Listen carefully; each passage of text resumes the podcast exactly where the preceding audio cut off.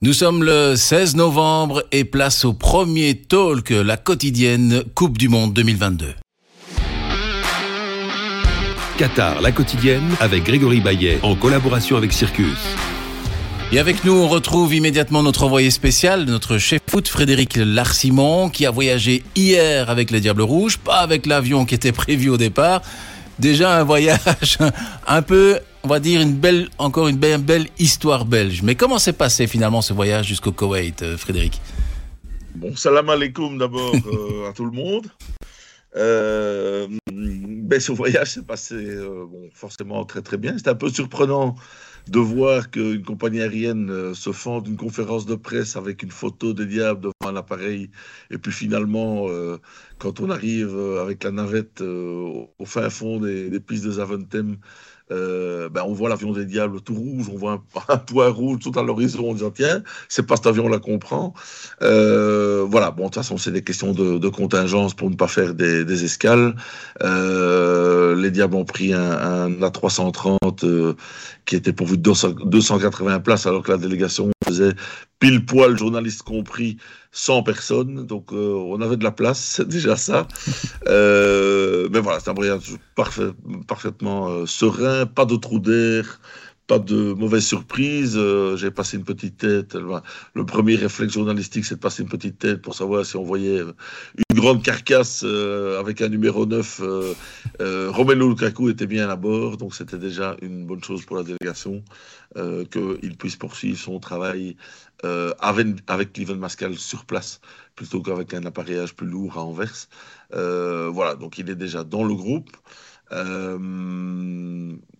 Il espère euh, être euh, déjà présent contre, le, contre la Croatie, un peu à l'instar de ce qu'avait fait Vincent Compagnie, qui avait joué en, en 2018, si ma mémoire est bonne, euh, une douzaine de minutes en fin de match contre l'Angleterre au premier tour, afin d'être d'être opérationnel pour les, les huitièmes. C'est à cet espoir-là que s'accroche un peu euh, Roberto Martinez et, à travers lui euh, toute la Belgique.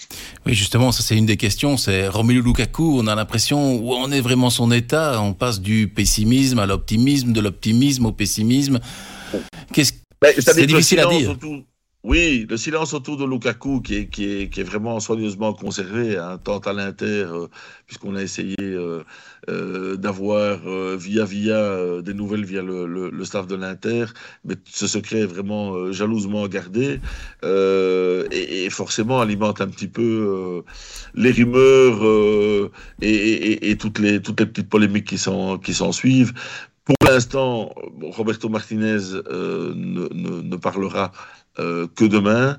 On essaiera d'avoir forcément des, informations, mais j'ai l'impression que forcément il, va jouer le jeu de, pour vivre heureux, vivons cachés. Et euh, on n'aura que des informations très très parcellaires par rapport à, son état de, santé. Ce qui me paraît aussi un petit peu tôt par rapport à, sa rechute il y, a, deux semaines. Je crois qu'on y verra un peu plus clair après le week-end, en début de semaine prochaine. L'autre question clé, j'ai envie de dire, à quoi va servir ce, ben, c'est une sorte de stage, mais ce mini stage au Koweït avant de s'envoler euh, ben, vendredi soir après le match contre l'Égypte euh, au Qatar? Alors c'est la grande question. Euh, il y a des sélectionneurs à l'instar de Didier Deschamps qui ont opté pour une préparation sans match. Roberto Martinez tenait quand même à, faire, un, à faire un match. Ben, déjà, dans un premier temps, c'est permettre au diable de s'adapter progressivement à la chaleur, euh, puisqu'il fait déjà à cette heure-ci où je vous parle, euh, puisqu'il est euh, presque, presque midi pour moi, il fait déjà près de 30 degrés.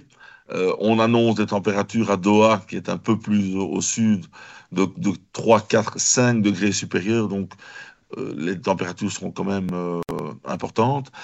il y aura déjà donc un facteur d'adaptation et ensuite, euh, certainement, la possibilité euh, de donner du temps de jeu à un joueur comme Eden Hazard, euh, sans le griller bien évidemment, et de voir peut-être à l'œuvre Trossard, de regarder un petit peu comment se comporte la défense, de retester deux, trois petites choses. Mais il faut, soyons clairs, ne pas attendre un match amical qui se disputera euh, quatre jours avant l'entrée en lice des Diables. Il ne faudra pas attendre une révolution.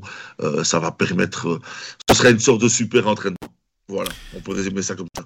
Ben, je vous remercie Frédéric Larsimon et on se retrouve dès demain à la veille du match donc contre l'Égypte, ce dernier match amical avant cette, cette Coupe du Monde pour un, un deuxième quotidienne sur ce Mondial 2022. À très vite Frédéric.